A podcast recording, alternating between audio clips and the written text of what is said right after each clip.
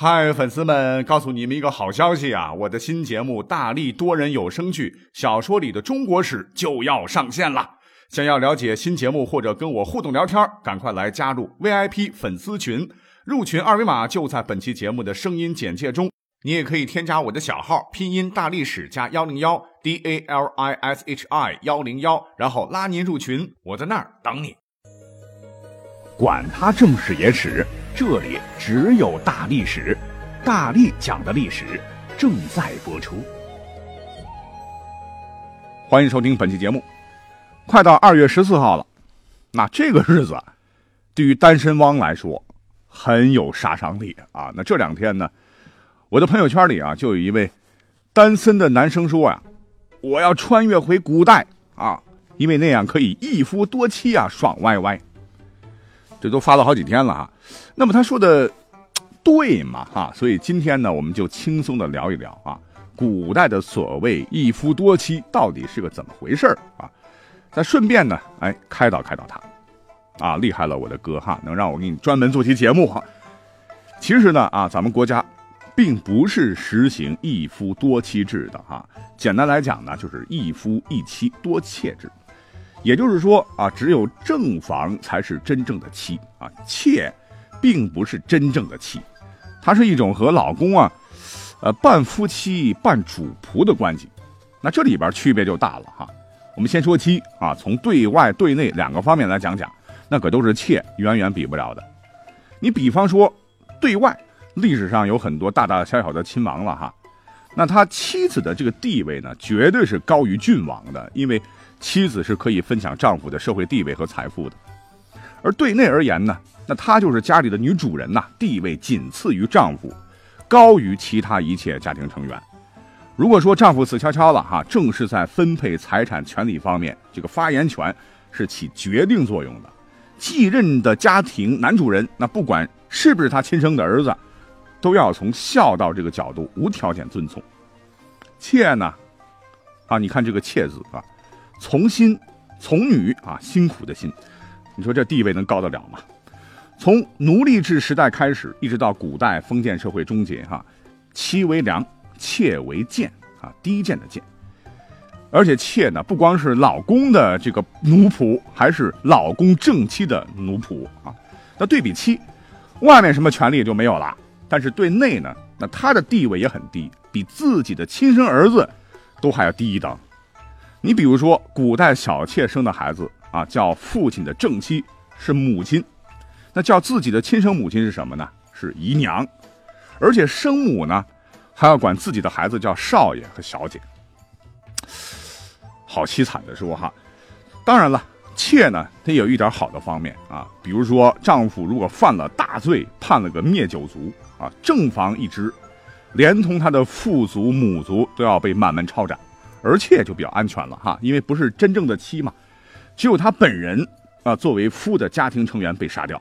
他娘家人是不会受到牵连的啊，就这么一点好处。众所周知了哈，正式生的儿子呢叫嫡子啊，妾生的不过是庶子啊。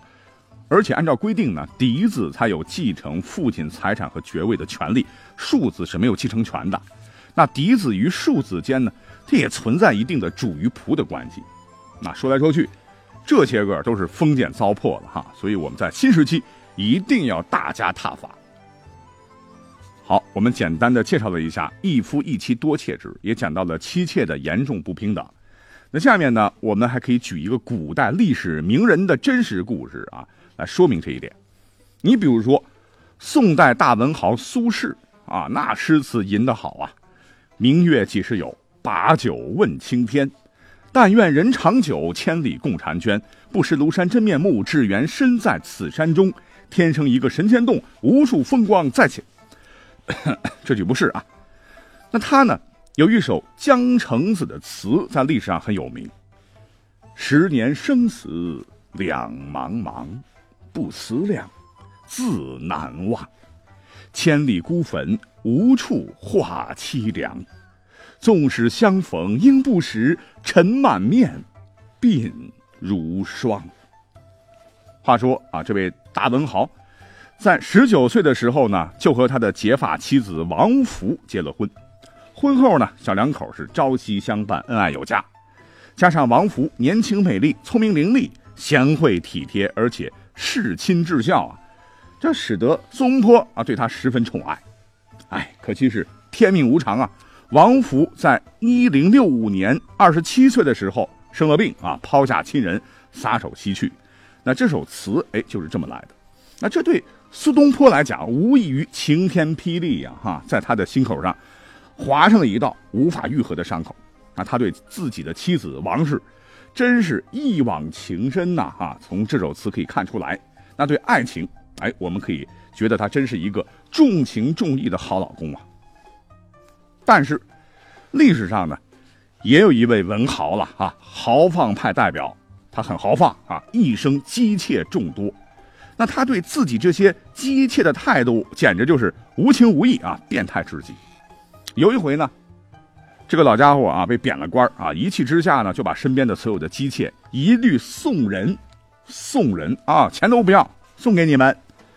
据说当时有两个妾啊，已经是身怀有孕了哈。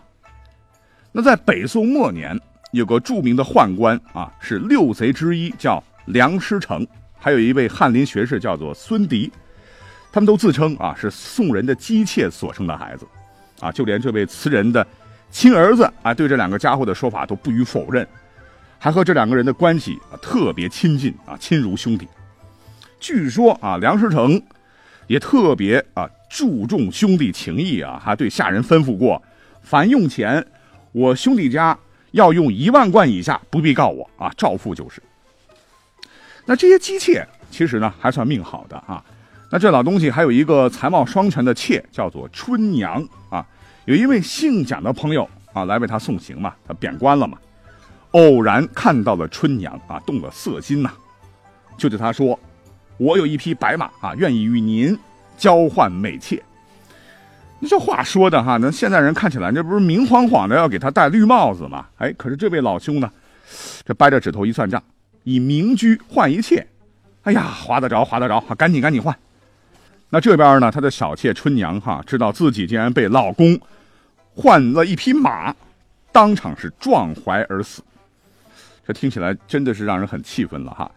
那么这个让我们现代人看起来简直就是个畜生的文豪，他呢不是别人啊，正是写出“十年生死两茫茫，不思量，自难忘”的苏轼苏东坡。那通过这个事儿，我们可以看出来哈，妾在古代那个地位真的是很悲惨。好，说到这儿啊，估计这位哥们儿可能会有些兴奋了哈。那我穿越回去就对了呀哈，一夫多妾那就是我们这些这些单身狗的福利了哈，总比现在没钱没房没颜值单身的好啊。错啊，首先我得批评你，你这绝对是大男子主义哈，绝对要不得。其次呢啊，我们从男人的角度来讲啊，回去呢，说实话啊，你也不一定能够脱单哈。就算是你过上了有大小老婆的生活，那也未必销魂呐，很有可能你会折寿。为什么呢？因为古代哈大龄单身狗们也超多哈。比如说宋代，经过统计，剩男剩女数量就非常惊人。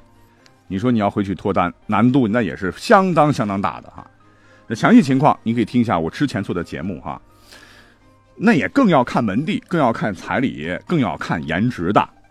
那现在啊，还真有很多好姑娘看上某个人啊，真的是不图你啥。可是，在古代你要知道啊，穷人家的女儿嫁不出去，穷人家的儿子那也娶不上媳妇儿，这种事儿是多如牛毛啊。比如刚才说到的宋朝，它就有礼相之民贫不能聘的记载。更要命的是，我们都知道古代男女他们不能够自由恋爱，要媒妁之言，父母之命啊。哪像现在哈，我们去约个会呀，相下亲呐。啊，甚至可以用陌陌呀！你想自由恋爱啊，还想私奔呐？抓住那是要告官的。《礼记》中就说啊：“奔者为妾，父母国人皆见之。”还有啊，我们都耳熟能详的梁山伯与祝英台的那个悲剧故事，那就是个活生生的例子。既然你说连正妻都可能磨得啊，还想要多妾，我我觉得这哥们儿你真是讲多了。其实呢，我们再看一看啊，一夫一妻多妾这个制度啊，在古代，告诉各位，大多数情况下，那都是给王孙贵族啊，要不就是贼有钱贼有钱的人准备的，老百姓啊，不是不想要，而是太困难。你比如说，在《明会典律例次》中，这是一个法律了哈，就规定民年四十以上无子听之啊，也就是说你四十岁以上仍然没有孩子才可以纳妾。那这只是一个基本条件了哈，你要你要真的是纳妾，这个手续那个证明一整套下来哈，我看你能不能折腾得起。哎，我们退一步讲哈，在古代你确实有财力、有身体、有门第，走心又走肾，想纳妾玩玩。问题是，吃醋啊，这种心理自古有之啊。比如说我们听过的历史故事，房玄龄的夫人卢氏为了阻止丈夫纳妾，坚决喝下唐太宗送来的鸩酒啊。还有历史上著名的。独孤皇后啊，与隋文帝是长相厮守啊，因为胡搞嘛啊，乱棒打死尉迟氏啊，气得杨坚一个人骑马是哭着狂奔几十里等等啊。你觉得你有能力解决这个现实问题吗？再者说啊，都说三个女人一台戏啊啊，三角形具有稳定性，三角恋具有拆散性。这家里头这么多女人啊，天天上演宫心计，那你觉得你有智慧撑到底吗？啊，详情。可以看看电视剧《甄嬛传》。好，我们再回到开头啊，想对这位发朋友圈的男生说呀，听我说了这么多哈，不要再幻想了哈，洗洗睡吧哈。那凭啥你这么坚信现在都找不着对象，你穿越回去以后就能够妻妾成群、左拥右抱嘞？